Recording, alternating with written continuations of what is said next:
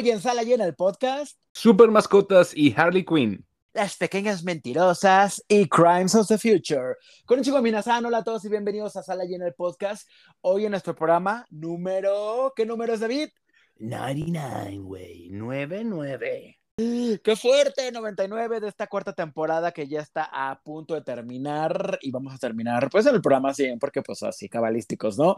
Bueno, yo soy Jorge Col desde la Ciudad de México y ya lo escucharon, David Alejandro desde California Girls. Hello girls, hello babies. Muy contento de estar llegando a esta a lo que pareciera que es la cima con este capítulo casi, casi cabalístico, como dices, número 100, y sobre todo que habla de eh, un compromiso y una constancia y una linda amistad reflejada en un podcast, güey antes que nada quiero agradecer mucho a la gente que nos escucha estos programas porque la verdad se han tenido bastante buena recepción y creo que les gusta cuando hacemos este bonito mix, como que juntamos muchos contenidos nuevos y como que nos ponemos a construir o a destruirlos. ¡Ah! Y hoy tenemos dos películas, tenemos todo bien diferente hoy. Eh, vamos con Liga de Super Mascotas, que es animación, vamos con otra película muy rarita que se llama Crimes of the Future y vamos con varias series. Primero la tercera temporada de Harley Quinn, eh, otra adaptación al cómic que se llama Paper Girls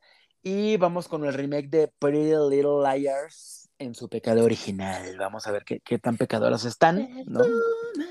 Güey, yo pensaba lo mismo. no cantas porque pensé lo mismo y ahorita... Ay, bueno, vamos a empezar. Empezamos con la, con las super mascotas, ¿no, David? Esta película de, de, Warner, que aparte siento que no hubo muchas películas de animación este, este verano que siempre avientan como las películas así para los chiquillos. Y siento que estuvo Minions nada más, que obviamente no hablamos de ella. Y este de super mascotas que vamos a ser sinceros, porque David y yo cuando veíamos los pósters, que te, acuerdas que estábamos juntos allá en las Californias, la bufábamos un montón. Estábamos en todas partes. Pero sí, coincido contigo, es que, güey, princesas, no hubo reyes, no hubo príncipes, no hubo aventuras de esas. Y, es que también muchos se fueron como redes sociales, por cine aún temen o aún no sé qué es lo que pasa, de que no, no están aprovechando el espacio. Sí, porque Disney, Disney se fue como muy antes con la de Lightyear, como que ni la sentí como película del verano. Es cierto, ni siquiera. No me acordaba. Entonces, pues bueno, pues le ha ido muy bien esta película, pero es evidente que pues es para una película para, niños. Como que yo sí sentía que sabía, se tenía que quedar en streaming y aún así siento que se tenía que quedar en streaming. Y pues básicamente va de estos animalitos que están en una veterinaria, que con una kriptonita roja este, adquieren superpoderes. Unos, unos animalitos son buenos, otros animalitos son malos y tienen que salvar la Liga de la Justicia que pues ahí aparece, ¿no? Y aparece esta chica linterna verde y pues obviamente Flash, Superman. Jessica, Cruz, ¿no? Jessica Cruz, ahí se me ha habido el nombre de la Cruz. Sí, que la, voz en inglés la hizo la chica de, de ¿cómo se llama? De Orange is the New Black, una que tiene un pedorrón gigante, güey. Acá en México la película no llegó subtitulada, entonces yo quiero que hablemos un poco del doblaje porque a mí el doblaje me gustó mucho, creo que hicieron cosas bien lindas. Poncho Herrera es Crypto, eh, Alex es Ace, pero de repente está que, que tu Mónica es... Ay, Dios. Mónica Guarte, está, está, esta chica, ay Dios mío, se me fue el nombre, Michelle Rodríguez, Michelle González, digo, está Michelle González. Michelle Rodríguez, está... pequeña traviesa. Ay, bueno, tiene, tiene, voces lindas y siento que el trabajo de doblaje acá estuvo muy bien, me gustó me gustó porque de repente uno bufa de que quiere ver la película en inglés. Y los que y los que utilizaron de influencers y demás pues me da risa porque tuvieron los pobres tres diálogos. Entonces pues bueno ya ni voy a hablar de ellos. Pero en inglés qué tal la película o sea sí hubo mucha mucha estrella también Sí, bueno, en inglés están gente como Keanu Reeves, ¿no? Que es igual también un papel muy corto. algunos papeles también muy grandes eh, son eh, como papeles como también como digamos que fue el caso de los influencers en México, que realmente tienen una aparición más pequeña, como Ken Reeves que fue Batman, ¿no? Este, Superman era este Mr. Fantástico, John Krasinski, eh, ¿cómo se dice? ¿Quién más estaba ahí? Dwayne, eh, Johnson. Bueno, Dwayne Johnson, obviamente, en todo está ese hombre, güey. Entonces había ese hombrecito en todas partes, güey. Entonces hay un chingo, hay un, hay, Diego Luna, por ejemplo, era la ardillita, ¿no? Este, ah, sí. sí. Entonces. Acá no, ¿eh? Acá fíjate que acá no la hizo. No, no quiso, dijo no. No, no, no, no, no, no. Entonces, por ejemplo, este, la, la que hizo Mónica Huarte, que es la cerdita, sí, ¿no? Eso es, la cerdita, ¿no? Ay, sí. Aquí es la de Orange, la de Orange is the New Black, la que está como loca, la que sale en American Pie. Ay, es Dasha Polanco, güey. Sí, Dasha Polanco. Dasha Polanco es Jessica Cruz. Ajá, Dasha Polanco, pero también a la vez de Orange is the New Black es, fue Natasha, Natasha León, que sale en, en, la otra serie como del, como de una, una, onda de que reencarna todo el tiempo. Entonces, bueno, hay un chingo de... Esa madre, hay un chingo de, de, de, personajes. A mí me gusta personalmente ver, ver, ver esos tipos de películas en español, como que las disfruto más, pues, ¿no? Sobre todo porque también este, como que siento que llevan más la fantasía de esto, entonces creo que ambas opciones creo que están, están lindas, ¿no? Sobre todo si les gusta como esta onda como del bluff y de ver estos actores de talla gigantesca, pues bueno, está, está la parte en inglés y si, bueno, les gusta mucho el TikTok, ¿no? La ciberficha, y bueno, ver algunos actores eh, de doblaje interesantes, bueno, también hasta la parte mexicana, ¿no? Porque también ya hablamos pues del caso este de Warner Brothers, yo creo, no sé quién fue la distribuidora más, que dijeron, ¿sabes qué? Pues no, como no tenemos ese tipo de tallas gigantescas de La Roca o de Keanu Reeves, pues vamos a irnos a, por los followers y creo que ese fue el experimento que, que jugaron. Según entendí, en España hicieron lo mismo, y creo que también los bufaron, ¿eh? Porque, claro, habiendo tanto, tanto actor de doblaje que es muy bueno, eh, agarras a esta gente que, que, no acabó ni la telesecundaria. Pero bueno, ya, ya, vimos por qué, ¿no? Porque tienen diálogos muy, muy, muy cortos. Entonces, realmente el esfuerzo que tienen que hacer es mínimo, pero este, tienen la parte de el póster gigantesco que es fulanito o fulanita, la que están haciendo la voz, y pues entonces eso llama mucho la atención. Entonces, como dice, pues, la historia se me hizo como simple. Sí creo que pudo haber quedado en cine o en streaming, porque a la vez, pues para los niños está cookie, pues, ¿no? O recordemos que hay familias o cuando uno estaba chiquito que iba al cine solamente por ir al cine. Bueno, de adultas también hay varias que lo hacen, ¿verdad, bebé? Entonces, que nomás van al cine como para ver cuál ven, pero no realmente a ver como, quiero ir a ver la de Marvel nueva, ¿no? O quiero ir a ver la nueva de Disney, entonces quiero ir a ver pues, la que sale familiar nueva ahí. Entonces, creo que para llenar ese espacio, creo que es esta película. Sí, y sabes qué, sí superó mis expectativas en el sentido que dije, ay, güey, y ya que la vi, la verdad es que me reí mucho, la disfruté, o sea, como que se me hizo muy llevadera, y yo, yo pensaba, ay, mis sobrinos como que siento que quiero que la vean. Y a la vez como que siento que volteaba a ver a, la gente grande y la, y la, gente grande estaba muy entrada en la película y los chiquillos, como siempre, corriendo por toda la sala como ratones y gatos y ratones. Y yo, ay, güey, eso es Como ratas, dilo, como ratas.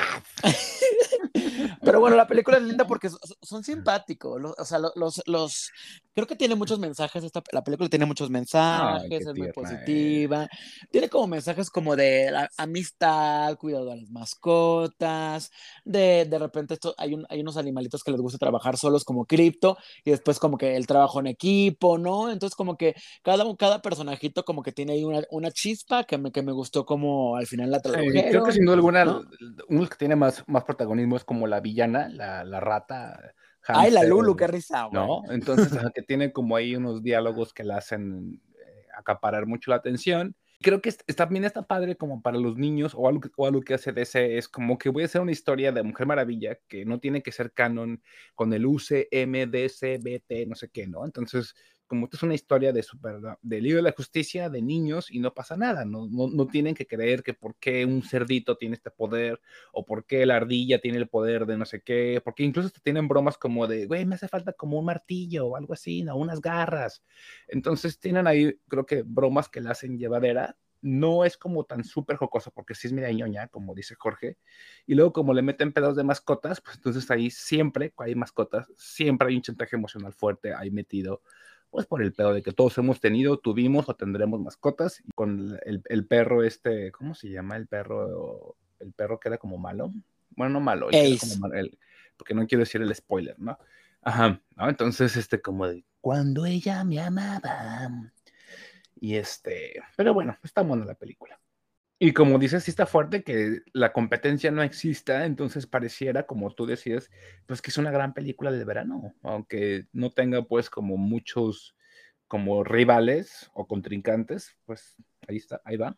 Pero bueno, yo sí recomiendo que vayan con los niños a verlo. O siento que sí es una película, porque de repente películas bien pedorras. Ahorita va a estrenar una cosa que se llama, ay, perdón, El perro samurai ¿qué? O sea, ¿qué es eso, güey? O sea, que... y bien como dices, como no es canon, aparece una encarnación así de los superhéroes, la de Aquaman sin manita, la Wonder Woman como la del Future State, el Superman y el Batman lo de siempre. Entonces, pues eso está padre de ver. Eh, entonces, como que hay entretenimiento para todos. O sea, como que siento que tú, tú de grande no la pasas mal y de chiquillo, pues como que la pasas también muy bien. Así es, una película familiar. Y bueno, esta no es tan familiar, incluso es hasta como más, más adulta, contemporánea. Desparejado, esta serie de Netflix, que es una serie cortita, fíjate, ¿no? Ahorita que, que estábamos hablando de fuera de cámaras. Son ocho episodios de media hora. Eh, que hablan acerca de la vida después de una relación larga gay, porque el protagonista es Neil Patrick Harris, que lo amamos. Sí, lo amamos, ¿no? Sí, me encanta el nombre en, en español, desparejado. Desparejado. Suena como, ¿Cómo se programa de TV Azteca de las 5 de la tarde. Ah, yo lo digo en español porque pues así te va así aparece en la Netflix, pero en inglés, ¿cómo se llama? Uncoupled. Pues ah, es la misma, es la misma, pero siento como que la palabra. Emparejado. pues sí, o sea, la sinopsis les voy a decir porque pues les toca a fuerzas decir de qué trata. El, el, chico pues está en sus cuarenta y tantos, ¿no? Y de repente celebra el cumpleaños de su pareja que cumple 50 años, el hombre. Entonces, ellos después de una relación de 17 años, él organiza su fiesta de, cumpleaños y Sas culebra, que, en la, que justo en la fiesta de cumpleaños se entera que su pareja lo está dejando, que decidió irse de la casa, que decidió como quedarse un respiro, otra oportunidad. Entonces, este pobre hombre, pues obviamente imagínate la vida después de 17 años con alguien, seas gay, seas heterosexual, con alguien de 17 años. Si uno se vuelve loca cuando, duras un año. cuando duras tres semanas, ya estás como loca, güey. Estás como loca.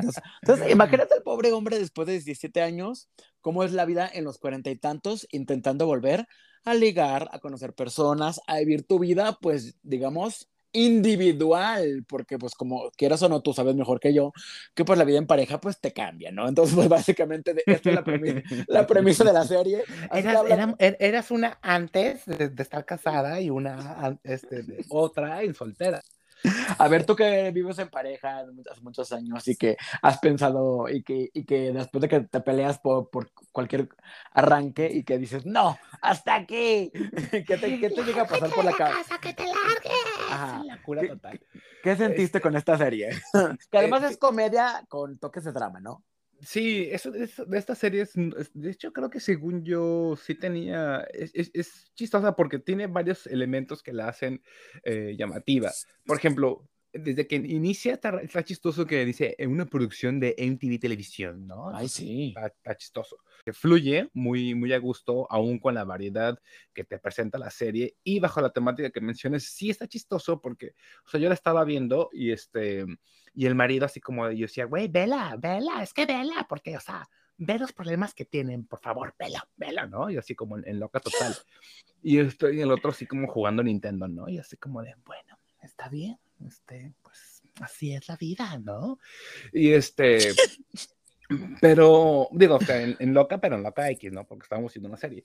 Funciona para jotitos que viven solos, para chicos eh, que no tienen nada que ver con el mundo homosexual, pero que tienen una relación larga y que a lo mejor la terminaron, ¿no? Sobre todo monógama, este, personas que acaban de empezar una, nueva relación, personas que terminaron una relación, pero no, no, no quiere decir como que a fuerzas eh, te, te, te, claves con, con, algo, ¿no? Porque conforme va pasando la serie, te das cuenta que a lo mejor el villano, que es el señor que abandona al, a, a Mike. ¿Se llama Mike?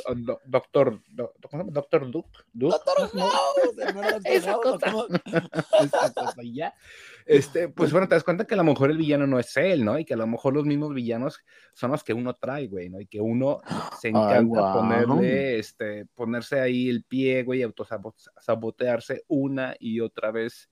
Entonces, creo que esa parte de la serie creo que es la reflexiva y creo que vale la pena rescatarla. Luego tiene como una, una patiña que yo no la ubicaba esa actriz. Ah, que es ella también es comedia, es muy buena comediante. Uh, es muy buena comediante, es muy buena comediante. Y creo que los otros personajes también le dan ahí chispa interesante. Güey, me hiciste acordarme de que sí, él era el doctor, eh, el, doctor, el doctor Dougie Hauser, güey. Dougie Hauser, sí, yo, doctor Doug. Güey, no me acordaba, ah, que fue como su primer gran papel en la vida. Sí. Qué fuerte. yo lo sentí como muy, como muy libre, pues, ¿no? Como cuando vimos a Kristen Stewart haciendo el papel lésbico, que la veía como muy feliz, también como que este lo vi, a pesar de que no era la primera vez que encarna un personaje no heterosexual, creo que sí lo hace como de una manera muy natural y que se ve que está como, ¿no? Sudando el papel, pues, ¿no? Creo que me gusta mucho. Sí, porque creo que aquí tiene muchas armas, a pesar de que es un personaje, pues tiene muchas armas de que él es, se identifica como un hombre heterosex homosexual, que él vive una vida casado con un hombre, de que pues básicamente pues tiene más o menos ahí la edad del personaje. Él en la vida real tiene 49, ¿eh? O sea, ya Ah, pues entonces ahí está igual, sí, porque si dije, güey, esta señora son las personas que se ven como siempre con la misma cara joven, entre comillas, por decir, como de alguien siempre de 32, 34 años, y de repente ya lo vi y dije, ya se ve más adulto, ya se ve más adulto, ya se ve realmente como alguien cincuentón, aunque tenga una cara como raramente adolescente. Sí, y pues me pareció muy fresca, porque además creo que estas vidas neoyorquinas, así de, de gente que está siempre ocupada como, son, como está él, pues también te da como esta perspectiva, ¿no? De, cómo funcionan este tipo de, relaciones y este tipo de vidas y este tipo de personajes de la comunidad, pues en una ciudad, en una capital como esta, que pues sí, o sea, sí, no, sí hay mucha, ¿cómo se llama? Mucho reflejo. Sí, sí, mucho reflejo, diría Lucerito. Y, y, y ese reflejo, te digo, no, no, no, no realmente como con todo, sino con a lo mejor con partecitas. Y dices, güey, es que esta persona es fulanita, esta persona es fulanito, ¿no? Porque está el coleccionista de arte, está el Hot Snob, güey, está el, el que es como una celebridad, están ciertas cositas, ¿no? Que cuando sales de repente, después de no salir, es como te encuentras con alguien que es bien, bien creepy, güey, con otro que ya de repente a los dos días ya te está diciendo mi amor y dices, güey, qué miedo. Entonces están padres las dinámicas. Sí, pues sí le recomendamos, ¿no? O sea, como que para hacer de estas series como que no esperábamos y que de repente nos han sorprendido gratamente, pues ahí está Netflix. Sí, aparte duran 20 minutos, 25, 30, entonces bastante, bastante padre. Bastante padre. Sí. Oye, vamos a hablar, de otras tres series, estas protagonizadas por chicas. Fue casualidad, pero logramos unir estas tres series.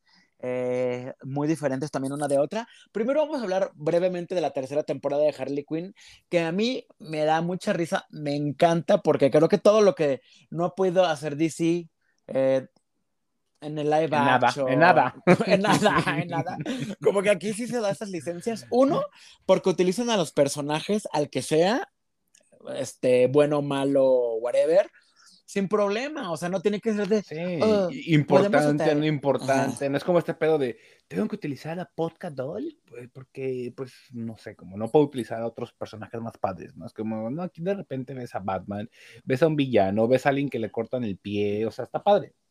Ajá, y, a pesar de que es una serie chusca, pues desde la primera temporada ha tenido continuidad y ha tenido evolución, que eso también está padre, porque, o sea, la primera temporada fue todo el pedo ya de, de Harley queriendo dejar al, Joker, luego la segunda fue como creando su propio nombre, ¿no? Y luego esta relación que fue creciendo más con, con Poison Ivy hasta que se convirtió en, en ¿cómo dirías tú? Hola, hola, hola, Sí, se ponen en Frozen lesbianas. Eh, está, está padre porque vuelvo lo mismo. Duran también los capítulos 20, 25 minutos, entonces está padre. Tienen como esta dinámica, me recuerda mucho como los programas de animación de MTV de antes. Ah, este, sí. Tipo Daria, Celebrity Deathmatch, o sea, que lo veías, güey, y puedes estar en la tarde viendo ahí, valiendo verga, sabiendo que tienes tarea que hacer, pero riéndote de la caricatura que estaba pasando, ¿no? Como que me recuerda mucho esa dinámica, como con temas, entre comillas, maduros, pero como súper tonta, güey, súper, o sea, como decir, la, la, parte de la broma.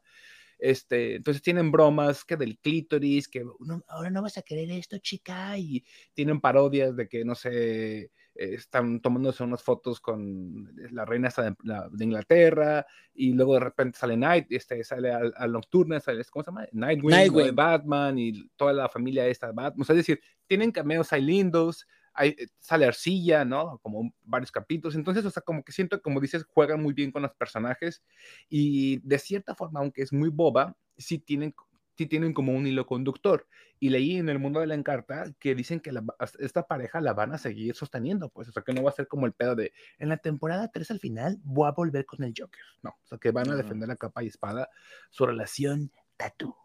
Sí, la verdad es que ha estado muy padre porque esta relación, o sea, como que esta tercera temporada ya es como afianzar la relación, ya están más divertidas y más locas que nunca, porque pues las dos están locas más Harley que, que, Poison Ivy, pero sí. Y, le dio un refresh a esta Poison Ivy tremendo. Muchísimo, ¿no? Muchísimo. O sea, así yo en comentario Mamila, en la, la cómico no te imaginas la cantidad de Poison Ivys que había. Así, así como antes había Harley Quinn, ahora de Poison Ivys. Y así la chaparrita, la gorrita, la más lesbiana, la menos lesbiana, la sensual, la flaquita, todas, todas, pero todas eran Poison Ivys. sí, está padre. Sí les dio un, un refresh muy fuerte porque todas eran, pues, eran Harley Quinn cuando salió Suicide Squad. Y luego creo que este personaje que, que, en cuanto yo creo que empezó esta relación como a florecer más, como que llamó más la atención, o sea, porque, porque, también la personaje tiene mil años, pero como bien dices, está, está este refresh y el que puedan salir otros personajes de DC sin problema, como que también la hace más divertida. O sea, yo vi a, Nightwing en este capítulo porque Batman ya ha salido y fue como, güey, qué padre, qué padre que puedan participar todos estos personajes. Entonces, pues yo creo que vamos a ver qué nos depara el resto de la temporada porque estrenaron tres y creo que según yo va a ser uno por semana porque pues claro te lo sacas, esto sí te lo sacas bien rápido. bien rapidito. Oye, me encantó que tenían una versión, una, una parodia o este porno, güey. O sea, que estaban viendo ellas mismas una, una, parodia porno, pero yo cuando la estaba viendo, porque empieza así, dije, güey, qué fuerte, porque se ve que le agarra la, la tetilla y que le mete la mano a la, a la, a la pepa, ¿no? Y así como digo, ¡Ah! güey, qué fuerte. No, pero estaban viendo una película parodia porno de esas que ya sabes que existen, una que a veces se pone de, de, de diablilla. Este, pero está muy divertida. Sí, esta sí no es super mascotas, esta no se la pongan a los chiquillos porque pues no creo que... Que despierten, que despierten los no, niños. todavía no, muy pronto. Ay, la tía recatada. Ay, no. Oye, otra adaptación de cómic, pero esta un poquito más discreta, discreta en el sentido de que, pues siento que no le están haciendo así como la mil publicidad ni nada, porque bueno, no fuera Marvel o DC, pues todo el mundo grita. Discreta como tú discreta lugar. Pero esta es una adaptación de un cómic de Image, que además es un cómic que se llama Paper Girls. Muchos no saben a lo mejor que es, que es, que es un cómic originalmente, porque además es un cómic, pues, digamos, reciente, del 2015. Y está padre porque el, el creador se llama eh, Brian B. Bogan y el dibujante se llama, eh, ay, se me fue, Chong Chang. Chang. Se apellida Chang. Chang. Cliff Chang, Cliff Chang, ay Dios mío, mi memoria. ¿Y ellos quiénes son? mi memoria. Cliff Chang. Entonces, ellos dos han trabajado en Marvel, han trabajado en DC, han trabajado en, lo que han querido.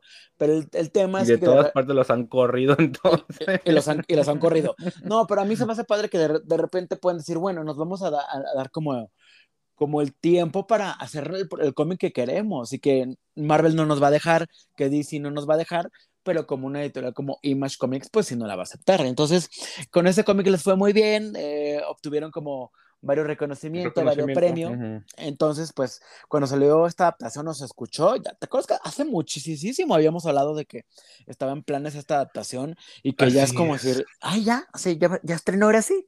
Y paz, que me... De hecho, es que te dije, dije, güey, ya se va a estrenar por fin, porque veces que, que anuncias algo o que se menciona algo y bueno, algunas cosas llegan a ver a luz y otras desafortunadamente no, o afortunadamente, ¿no? Entonces dije, bueno, pues está, yo creo que pues desapareció, güey, ¿no? Y esto de repente dije, Jorge, ya, ya la van a estrenar. Y tú dijiste, ya, ya, lo, ya lo, sabía. O sea, sí, lo tenían contemplado. Que sí se iba a estrenar y que sí iba a estrenar la semana, eh, bueno, en su momento la semana que entra. Ajá. Así es, las Paper Girls. Fíjate, voy a comentarte algo. De esta serie yo no esperaba absolutamente nada, ¿no? Y como ya estoy harto de las adaptaciones, everybody knows, estoy harto de las adaptaciones de cómics, libros, caricaturas y precuelas, intercuelas y trecuelas y demás. Entonces tenía cero amor por e, e interés por ver esta cosa. Pero fíjate que de, de manera spoiler, creo que fue de lo que más disfruté, digamos, de todo el contenido que vamos a dar el día de hoy. Ajá. Bueno, a mí, me tocó verla con alguien que estaba picadísimo y, güey, nos, nos, echamos siete episodios en una sentada. Por... encanta. La vi con alguien. misterio, misterio. Porque nomás son ocho capítulos de la primera temporada, entonces pues es, o sea, sí es básicamente rápida, entre comillas, de ver. Y, y pues sí, como dices, yo creo que eh, resultó ser muy diferente porque la historia va sobre cuatro chiquillas que reparten periódicos que de repente terminan como en el pasado y empieza como un tema ahí de viajes en el tiempo, donde ellas pues como que se tienen que librar de, de una gente rara que hasta el momento no sabemos muy bien quiénes son, pero que están jugando con el tiempo, ¿no? Sí, creo que la adaptación al cómic, al menos yo nomás leí el primer ejemplar por una promoción que había de Amazon en algún momento, no me acuerdo. en un dólar, ¿no? sí, un pedo así. Entonces, este, pero se me hizo muy fiel, o sea, se me hizo, menos visualmente, sí, sí. Y, y, como en la foto, como en la, digamos, la fotografía que mostraban, se me hizo como muy fiel a, a lo que el, el cómic de Image estaba presentando. Entonces, me gustó porque intentaron ser muy representativos a lo que el cómic eh, mostraba. Ahora, las chiquillas se me hacen todas muy acertadas, o sea, se me, la, la, ¿cómo se llama? Erin se me hace como tierna, ¿no? La otra me da miedo, ¿no? La que es Mac, pero entiendes como su maldad, ¿no? Las otras dos se me hacen como súper, como carismáticas dentro de su mundo más serio, ¿no? La, esta chica que se llama Tiffany, que es la chica afrodescendiente, y la, y la otra que, la que es la chica este, con ondas judías, ¿no? Que se llama KJ, que es la que tiene de estos de hockey. Entonces, este, a mí me gustó mucho como la interacción de ellas como personajes y como esta onda de, de porque la, la, premisa más fuerte es que, aparte de que son chicas que uh, venden papel y este, caricia, pues las chicas se confrontan, o algunas de ellas, a sus yo del, del futuro, ¿no? Este, entonces está muy bizarro como imaginar que tienes 12 años, porque son la edad que, tienes, eh, que tienen ellas, imagínate como tu yo de, de, 12 años, como que se encuentre con, bueno, todavía no sería el caso porque se encuentran como haciendo matemáticas con una persona más adulta, como una persona como tipo de unos cuarenta y tantos. Entonces está, está interesante, pues, como la, la, la, premisa de ciencia ficción, y creo que si estuviera desafortunadamente o afortunadamente en Netflix, o a lo mejor en una plataforma más fuerte, creo que le iría mucho mejor. Tengo esa sí, idea, porque yo, yo también creo que la historia base es una muy buena historia, y que las, la o sea, las chicas me parecen unas selecciones muy frescas porque pues son todas, pues caritas nuevas, ¿no? Como decimos, y, y, y como que cada una supo agarrar la onda a su personaje, y sí, eso es ciencia ficción, pero es un viaje por el tiempo, yo sí, yo, yo sí lo decía en una cápsula que grabamos para el cómic, es un viaje temporal, pero un viaje personal, porque sí. también es, un, es como un cierto viaje de descubrimiento, y, y está, y que no vamos a adelantar mucho de qué descubren de ellas mismas, porque creo que está padre de repente verlo, y a lo mejor de repente ponerte a pensar, y mi yo de 13 años, 12, ¿cómo uh -huh. era? ¿no? O sea, como que hasta me puse a pensar en algún momento algo así. y la otra llorando. Ahora, yo tengo muchos peros, pero a ver, a ver, quiero que me digas tú. Para mí, de repente, la serie iba muy bien y, y en muchos momentos mm. se caía el ritmo, pero al suelo, hacia el suelo. Y siento que eso fue un problema de dirección porque de repente están pasando cosas padres y de repente está plana, plana, plana por mucho sí, tiempo. Es plana. Eh, Como que aún las pedos de dirección aún les falla. Eh, no en todo, porque también sí entiendo que también no todo tiene que ser en chinga, ¿no? Todo, no todo tiene que ser felicidad como Miss Marvel y este, y como cosas de Disney. Pero sí hay un momento que dije, es que aquí no, no, me estás diciendo nada y creo que hay cosas muy fuertes que me pudieras estar contando, sobre todo por la temática que tiene la serie pero aún así la, sí la soporté muy bien, ¿eh? Sí la soporté muy bien, ¿no? Sí, sí, sí la soporté. Y luego me gustó el soundtrack también.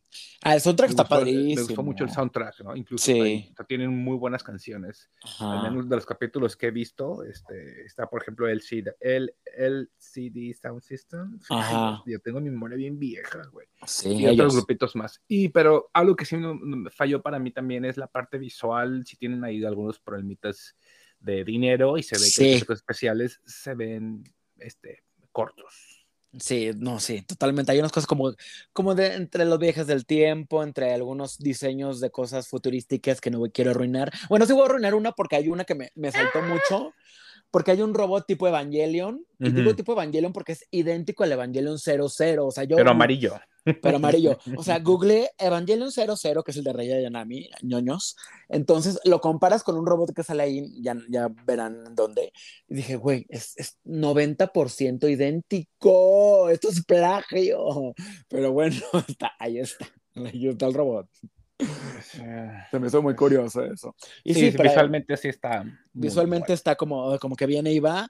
El ritmo también siento que viene y va. O sea, siento que es un, problema más de dirección que de la historia en sí misma, porque la historia base, que es, afortunadamente hay una historia base, es buena. Entonces, si les gusta la ciencia ficción, si les gustan las cosas como protagonizadas por chicas, los viajes en el tiempo de que 80s, 90s y así, les puede gustar, ¿no? ¿Y qué más hay? Ah, y el soundtrack, bien que es ese soundtrack. Fíjate que en, en Spotify está el soundtrack, el score, o sea, la música incidental, y también, y también hay una playlist con todas las canciones que salen capítulo a capítulo. Entonces, para mí fue joya porque si te quedaste con ganas como de volverlas a escuchar, búscalas inmediatamente y ahí te van a aparecer. Oh, qué interesante, debería de ser eso también. Este Rubí, Teresa, todas esas novelas, güey. Y bueno, ya para acabar con esto, eh, el octavo capítulo, pues digamos que pues sí da la posibilidad evidentemente a que continúe a mí lo que me da miedo es que puede o no puede ser cancelada. Sabemos que en Amazon la tasa de cancelación puede ser muy alta, entonces, pues ahí, está la cosa, ¿no? Ojalá que no la cancelen. No, no, la he terminado de ver, para ser sincero, este, pero sí me está gustando, entonces, qué pena que la cancelen. Ojalá que más bien le metan dinero. Sí, pues vean, se llama Paper Girls y si pueden de repente por ahí buscar el cómic, pues creo que no tiene nada de desperdicio porque tiene mucha gente talentosa ahí y además, este, la, o sea, la historia es bastante buena y si, y si tiene sus diferencias mínimas, pero las tiene. Palabra secreta, palabra secreta, palabra secreta, palabra secreta. Kamala. Palabra secreta, palabra secreta. Y bueno, nuestra tercera serie de chicas del día de hoy pues es un remake, se llama Pretty Little Liars Original Sin. Y ahora sí, ¿de cuál canción te, acordaste?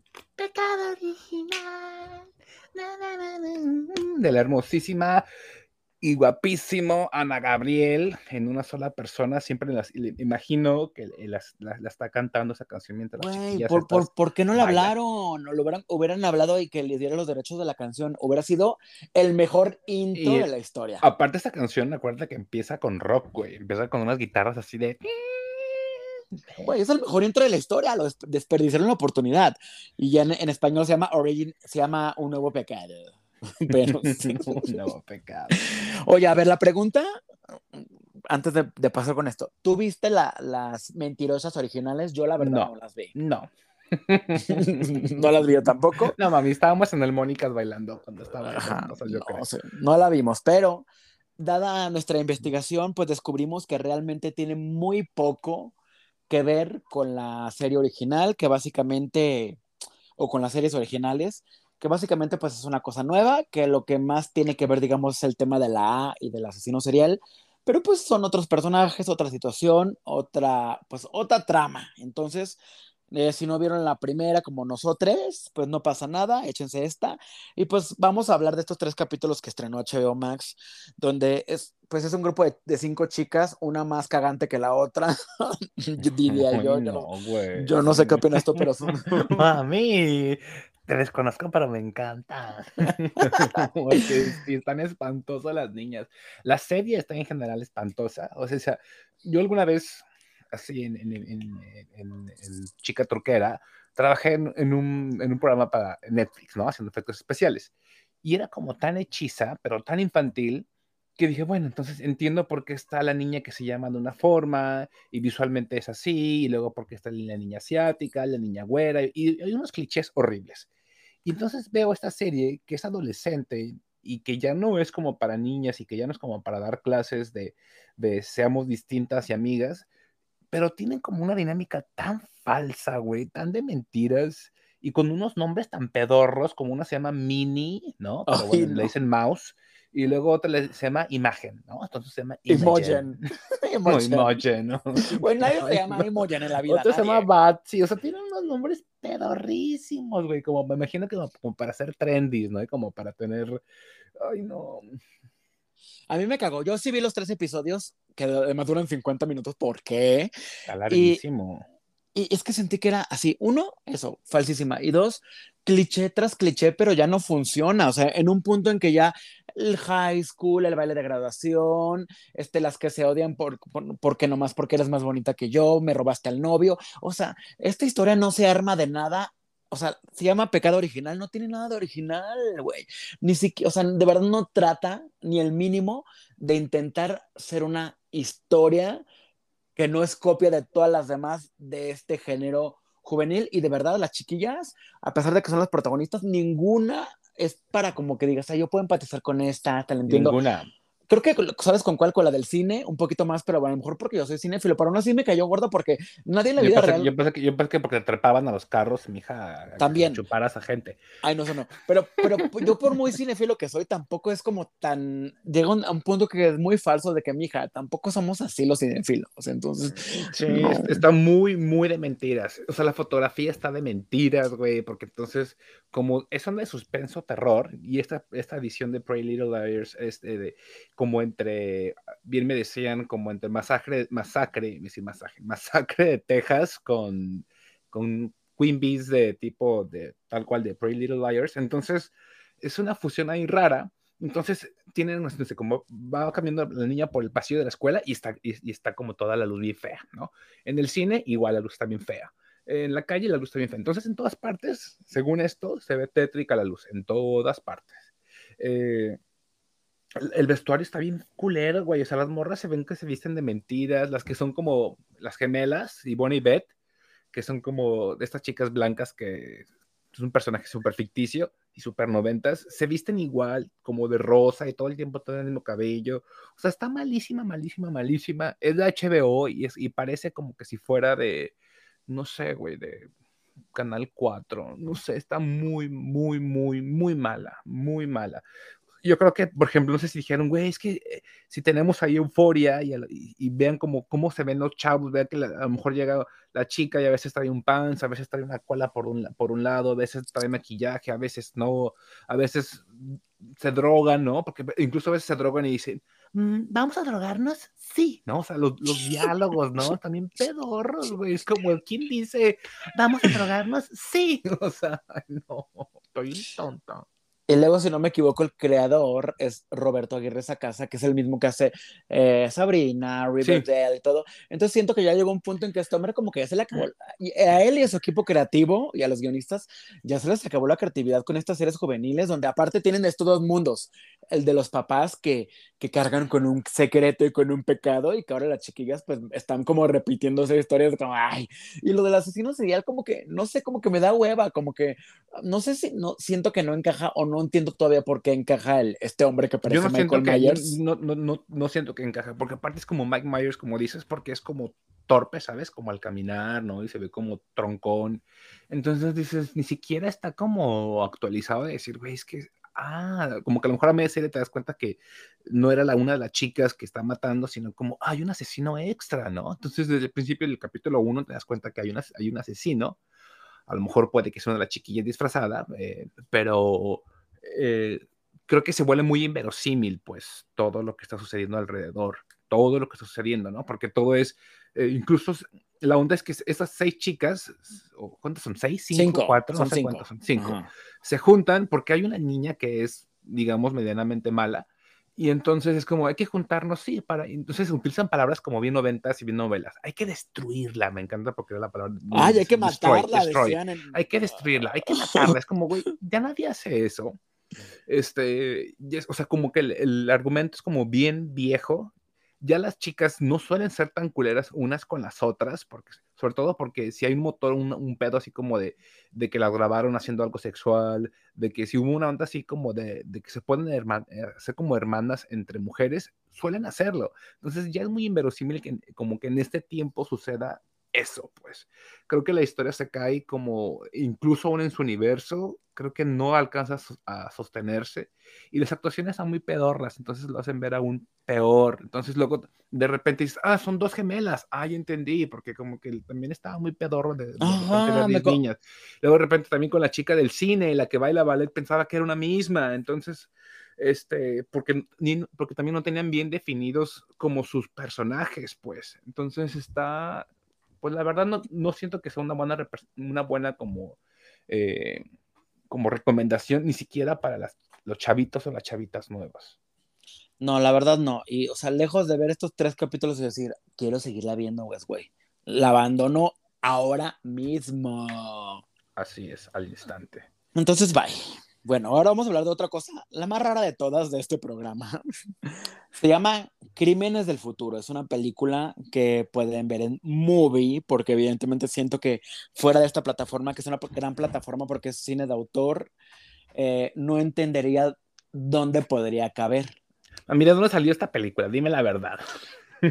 Vamos, origen de esta película. Esta película se, es de, de un director de culto, se llama David Cronenberg. Este director, para un poco contextualizar, hace películas muy raras. Él de repente es, es, considerado como este, como uno de los maestros del cine de horror contemporáneo, ¿no?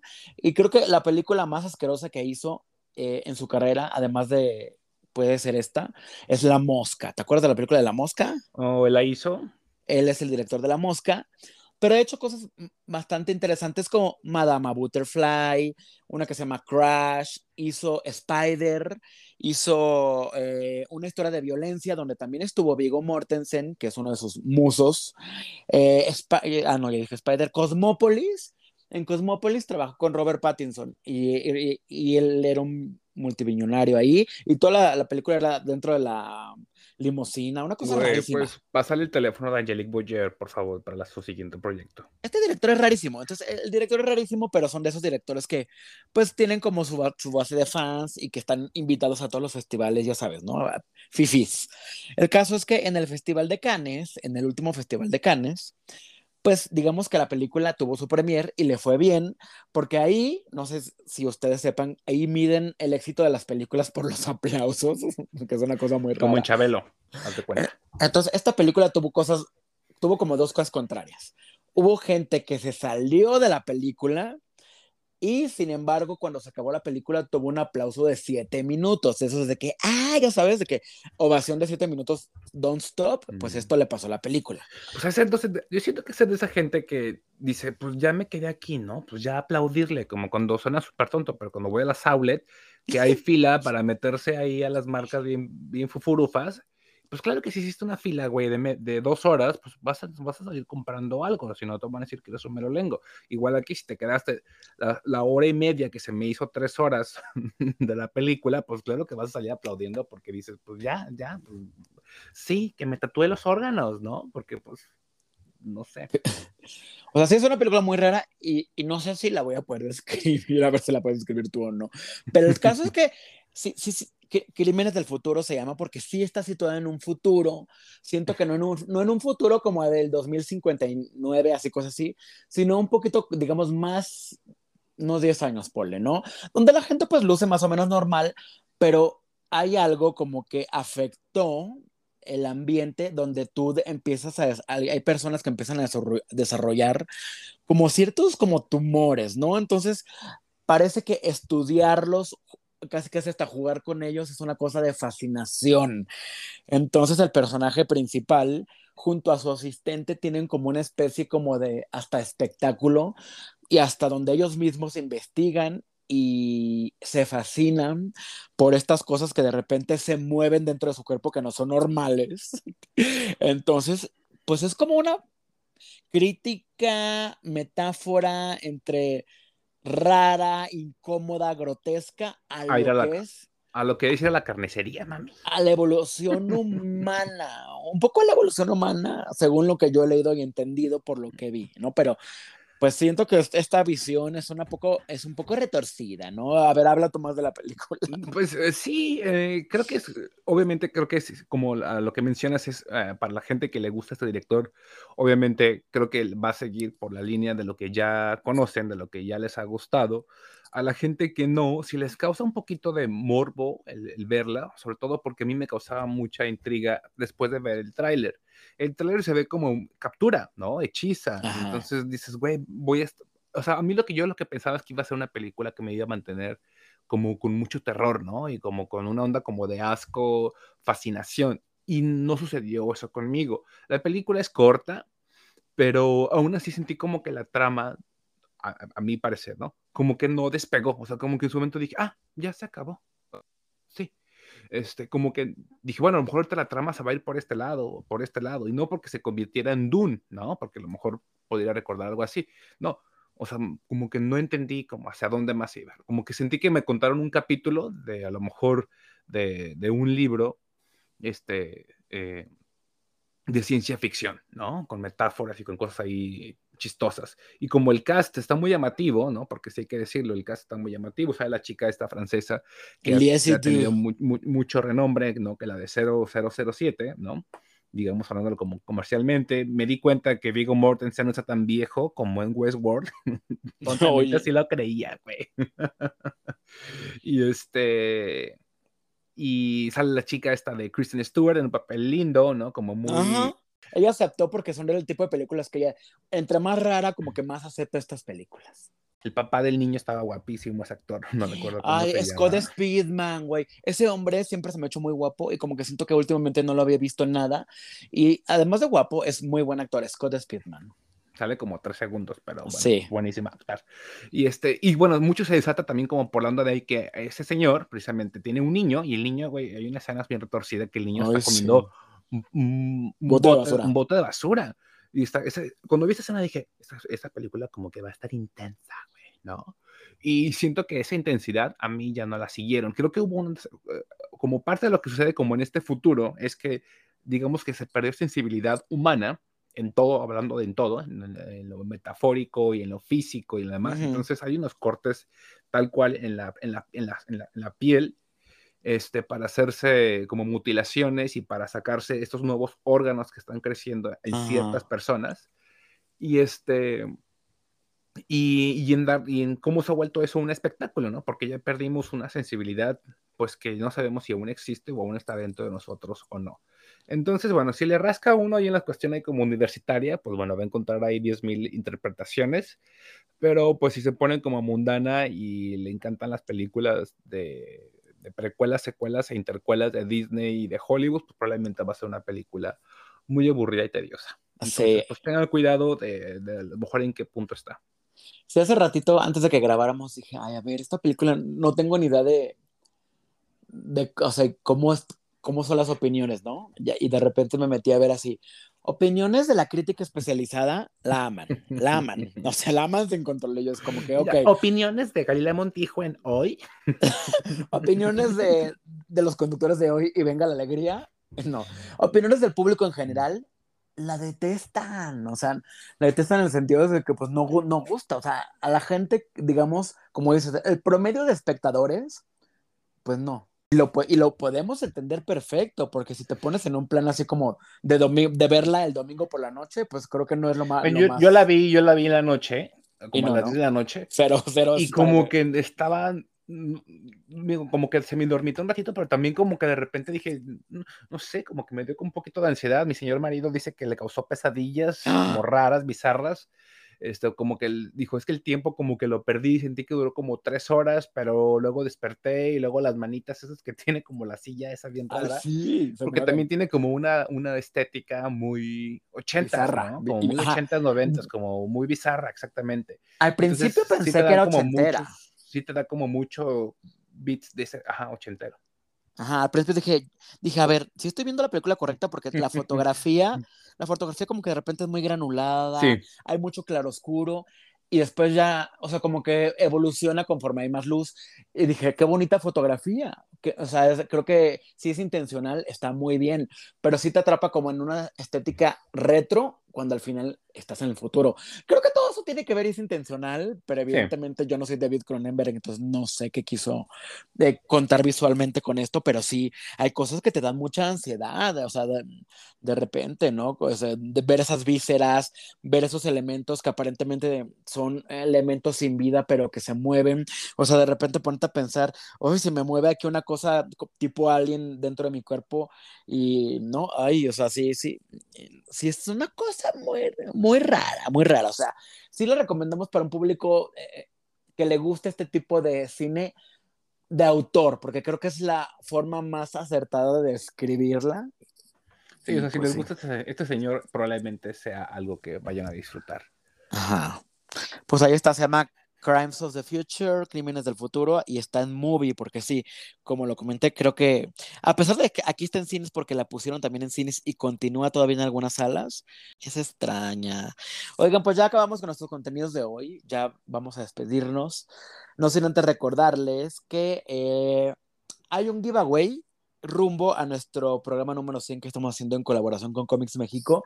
Es un giveaway triple y si pusieron mucha atención a este programa, pues ya sabrán de ya sabrán que sí, efectivamente hay una pista dentro de este programa para ser uno de los tres ganadores, porque obviamente no es un regalo, hay tres ganadores, habrá tres ganadores, porque pues hay mucho que festejar, ¿verdad? Pero ya de eso hablaremos en el próximo programa, donde entre otras cosas pues vamos a hablar ya de, de The Sandman, esta serie que estuvo pues mucho tiempo esperándose que finalmente Sí, estrena. mucho tiempo con el congelador y ya por fin ve la luz, güey. Entonces, pues bueno, qué, qué- qué hermosa manera de poder festejar nuestro capítulo número 100. Sí, siento que es un muy buen estreno. Pero bueno, pongan atención a los giveaways. Estamos en todas las redes sociales como Sala Llena y Sala Llena MX para que sigan sobre todo el Instagram, que ahí está la, la mecánica Sala Llena MX, para que puedan ganar, ganar, ganar con Sala Llena y Comics México. Ganar, ganar, ganar. Ay, bueno, nos despedimos de este episodio número 99. Mi nombre es Jorge Cole y tú eres. Y yo soy David Alejandro. Y esto es Sala Llena el podcast y nos escuchamos. Nos escuchamos hasta la próxima.